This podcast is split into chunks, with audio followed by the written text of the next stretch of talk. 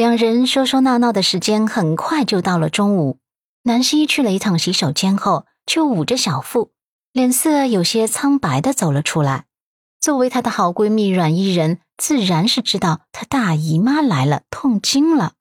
南希一直有痛经的小毛病，她连忙上前扶着南希：“哎，怎么样？没事吧？”阮南希摇头：“没事啊，我休息会儿就能缓过来了。”阮依人扶着他去后面的休息间躺下。没多会儿，南希的手机响了。阮南希一看手机屏幕，上面显示着陆先生。刚准备接通电话的时候，阮依人却眸光一亮，将手机抢过去，还对着南希做了一个嘘声的动作，帮他接通电话。喂，陆先生吗？我是阮依人，南希现在不方便接你电话。陆漠北微微蹙眉，他怎么了？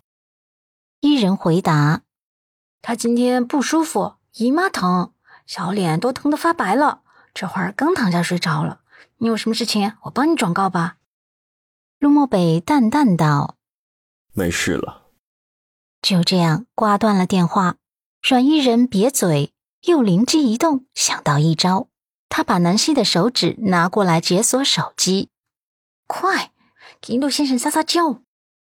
阮南希虚弱的笑道。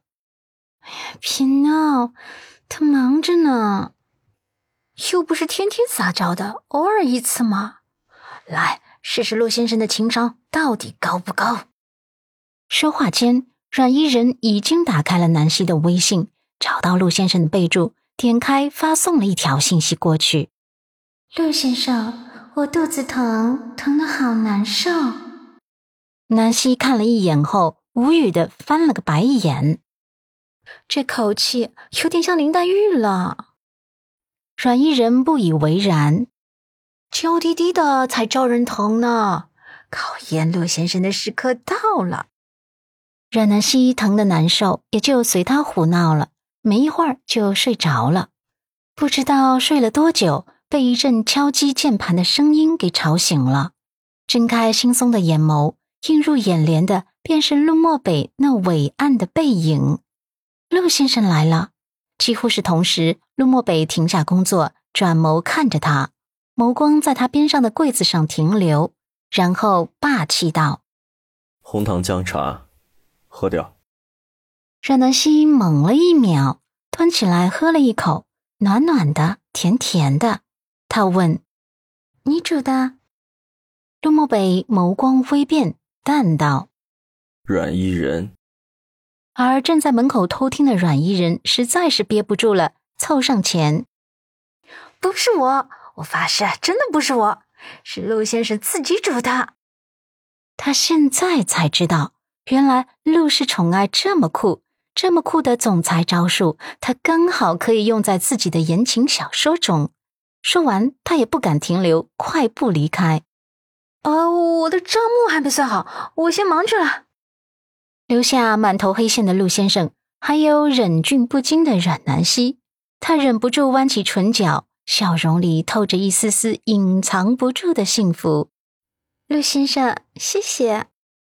陆漠北傲娇的垂眸，几秒后，见南希眉头微微的蹙了蹙，连忙放下电脑，走了过去，大掌放在他的小腹处，轻轻的揉着。好点没？阮南希小腹处传来的热度，让他心底的暖流泛滥成河，心弦也忍不住轻轻颤动。经过这次的痛经事件后，南希跟陆漠北之间的关系似乎又贴近了那么几分。用伊人的话来说，感情果然是可以培养的。阮南希为了感谢陆先生对自己的小体贴，准备请陆先生看电影。晚上七点。他给陆先生发微信：“陆先生，可以请你看场电影吗？”很快，那边回复：“可以。”南希问：“那么我订晚上八点场的票啦？”陆漠北答：“好。”今天外面下大雨，我在店里等你，你忙好接我一起过去。好的。就这么说定了。南希便开始满心期待了。外面雨势越来越大，他一直等着。只可惜他一直等到八点，也没见陆先生来接他。他忍不住给陆先生打电话，可是电话已经关机了。他再打，那边还是关机。